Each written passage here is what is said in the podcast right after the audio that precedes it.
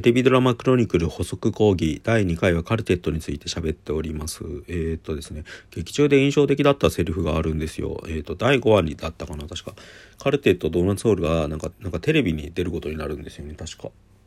その時にプロデューサーとやり取りしてる時に出てくるセリフなんですけど、正確な引用じゃないんですけど、なんか、注文に応えるのが一流、ベストを尽くすのが二流、我々のような三流を楽しく明るく楽しくやればいいんですよみたいなことを言うんですよねなんかそれはどういう経緯で出てくるかっていうとなんかちゃんと練習できなくてなんかそのカルテとドーナツホールが不満を言うとなんかそういうふうになんか飲み会みたいのに一緒に行って接待するのも仕事の一つですよみたいなこと言われてちゃんと練習できないんですよ。だからカルテットの4人はなんかその演奏を聴かせるのが自分たちの仕事だと思ってるからそういうふうに言うんだけどごまかされるというか、まあ、それでもなんかいろいろ経緯あって一生懸命やろうとするんだけど結局最終的に馬が合わなくてなんか変なお別れの仕方するんだけどその時に最後にプロデューサーが言うのはなんか彼らに対して志のある三流は四流だからねって言っちゃうんですよねなんか。結構これが辛辣というか、うん、カルテットをなんかどこで切るどういう切り口で見るかって結構難しいんだけど僕は割と一貫して才能の問題才能とモラトリアムの問題だからプロになるってどういうことかとか、うん、なんか表現の仕事で食ってくっていうのはどういうことかみたいな話として割と見てたんですよね。でそういうふうに考えると第1話で定義されたように一流のプロになるかもうやめるかしかにやめて敵の世界に行くかだからあの花束みたいな声をしたらイラストレーターやめてちゃんと働くとか。うん、そそういうふうにやってモラトリアムを終わらせるのが大人になるってことなんだみたいなこの二項対立で割と考えてたわけですよ。で最終的に物語もそっちに行くのかなと思ってたら結構意外な方向に行ったなと思いましてそれはどういう経緯で行くかっていうとえ、ー、と8910さっきのなんか面白かった7話までの後がどういう話になるかっていうと結局なんかマキさんの正体が明らかになるんですよね。そしたらなんか旧姓の早乙女真紀って名前ですらも実はその戸籍を買って得た名前だったってことが分かって彼女の本当の覚悟が分かるんですよ。まあそれは犯罪だったんで結局真紀さんが捕まっちゃうわけですよね。で捕まると同時に彼女が隠してた過去みたいのがゴシップとして流れたことによって割となんか魔性のなんか音楽家みたいなレッテルが貼られるようになっちゃうんですよ。それはなんかそのさっき言ったなんかそのテレビに出るかもしれないって時の経緯とパラレルな関係になっててそこであのパカルデットの4人が何やらされるかっていうとなんかキャラ付けをはっきりさせられちゃうんですよね。なんか派手な衣装アニメのキャラみたいな衣装を着せられて口癖も決められてなんかそのうんなんか漫画のキャラみたいに振る振る舞えっていう風に要請されるんだけど結局それもなんか自分に合わないからって断った断るって経緯があるんですよ。なんかこれはですね多分ある種カルテットってドラマがどういうドラマかっていうネタバラシの場面でもあるわけですねメタメッセージと言いますか普通のなんか物語だったらもっと強烈なキャラを作って明確な物語を紡いでいくっていうなんか方向でいくんだけどこのドラマっていうのはむしろ曖昧なものを描くんだっていうだからキャラクターもなんか誰がどういう人か分かんないとかマキさんがどういう人か分かんないっていうのもそういうことだったんであるしその曖昧な部分コンセプトとしては灰色の部分みたいな言い方してたと思うんですけどそういう部分をなんか魅力的に描く美しいものとして描くっていうのがなんかこの作品のコンセプトだったんだけど結果的にじゃあ彼らがどうなったかというと最悪の形でなんかゴシップの犠牲になってなんか割と見せ物小屋の怪物みたいに振る舞うことを要請されちゃうわけですよねなんか。でもそこでマキさんはなんか世間がそういう風に見てんだったらそれを逆手にとってなんか見せ物小屋の怪物でもいいから見てもらう方向を選ぶわけですよ。あえてその自分たちをがそういう自分たちがコンサートやるって宣伝して興味本位で来るお客さんたちを呼び寄せるようななんか演奏スタイルを選ぶわけですねコンサートで。案の定やっぱそれでコンサートやっても最初の1曲は聴いても他の人はどんどん飽きていなくなっちゃうんだけど何人かは残ってくれる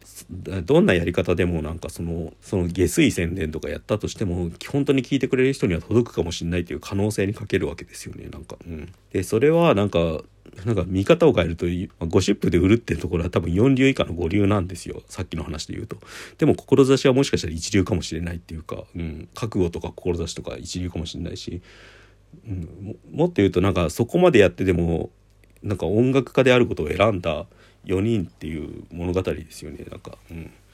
なんかそれでもしがみついていこうっていう方向を選ぶっていうか三流でも四流でもなんか続けていくっていうことの方を選んだ物語なんですよねだから結果的に。と同時にですねなんか物語の中で苦情の手紙なんかカルテットの人たちに送られてきたクレーマーみたいな人からの苦情の手紙がなんか読み上げられるんですよ。その時に言われるのがなんあなたたちはなんか煙突から出てくる煙みたいなもんじゃないかっていう言い方をしてそれなのになんで続けようとするんだって言うんだけど多分それは逆でなんかそそういう無駄なものとか役に一見役に立たない無駄なやり取りこそが美しいっていうのが本作が最終的に追求しようとしたことだと思うんですよね。なんか無意味なやり取りとか分かりやすい物語じゃないんだけどそのささっき言ったみたいに曖昧なやり取りとかそういうものが一番面白い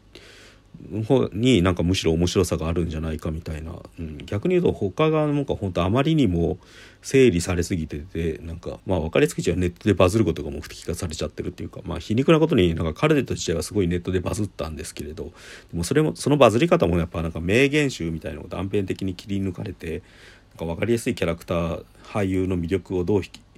をなんか抽出したような記事ばっかりが受けてたっていうのが多分現状だと思うんですよね。あとはなんかなんか散りばめられた隙間になんか謎を見つけてなんか考察するみたいななんか俺カルテットって今回見直していいドラマだと思ったしなんか可能性も感じたんだけどリアルタイムで見てる時はどっか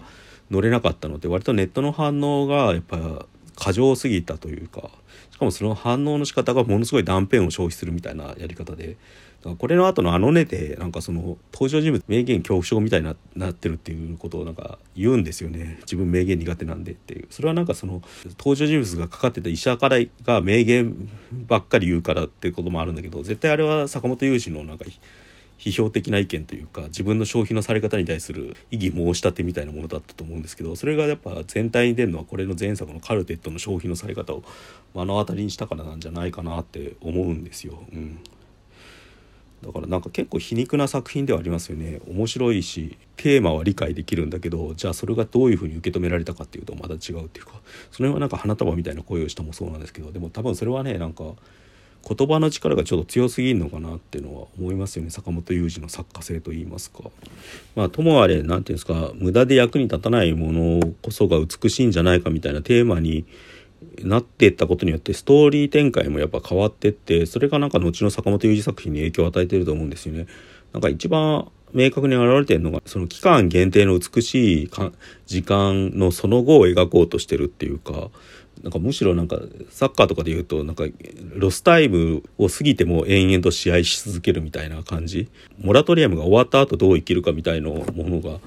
もう一個展開されててそれがなんか大人になるとか成熟するっていうよりはどこまででもしがみついてやるみたいな。あともうもう一個はなんか関係っていうのは常に循環していくものなんだよみたいな感じですよね。だから大豆田十和子の3人の元夫とかもすごくそういうことじゃないですかなんか夫が3人いてなんか結婚離婚繰り返しててその都度別れてんだけどまだ関係が続いてて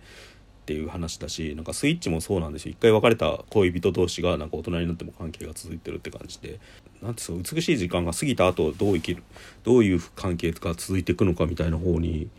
結構坂本雄二の関心が移ってんじゃないかなって思いますね。でもう一個はなんかそのジェンダー感って言ったらいいのかな、うん、やっぱカルテット以降特に顕著になってるなって感じるのは男の側のブラックボックス化っていうんですか？なんかうん。このカルテットの時点でも相当なんか男の側がおかしい描写になってるというか主体的に動くのはさっきも言ったように女の人たちで男の側がなんかマスコットボーイになってるし徹底的に受動的なんだけどで自分がないんだけどそのことによってなんか周囲の女の人たちがおかしくなっていくみたいな構造がすごく出てきてますよね。なんか男の側の方が魔性化してるというか。不思議くん化してるっていうか、うん、高橋一生なんかそういう俳優だと思うんですけどまあ俺はなんかその辺天使化とか言ってるんですけどねなんか。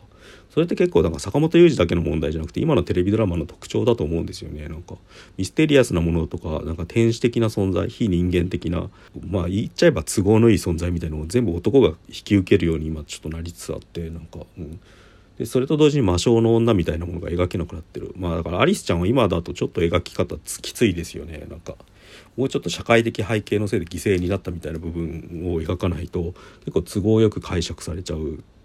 ことに対する反発が出ちゃうっていうか都合の男が考えた都合のいい悪女みたいに見えちゃうっていう。だから2019年に「本気の印」っていう深田浩二監督のが演出したドラマがあったんですけどそれに出てくる女の人浮世さんって女の人が出てくる、まあ、原作はもともと2000年代前半の話なんですけど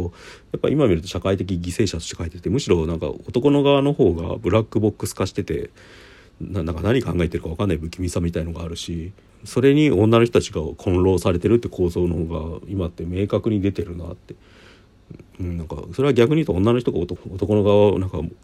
消費してるっていうところも側面もあるんだろうと思うんですけど大豆田十和子なんかはだから松田龍平と松たか子の関係性ってカルテットと比べると真逆ですもんね、うん、あの辺どうなんのかなっていうのは結構楽しみですよね、うんまあ、カルテットに関してはまあとりあえずはこんな感じです。またなんか喋りきれた感じしないんでまた機会改めてって感じで。で第3回はですねちょっとまだ決めてないんですけどまた改めて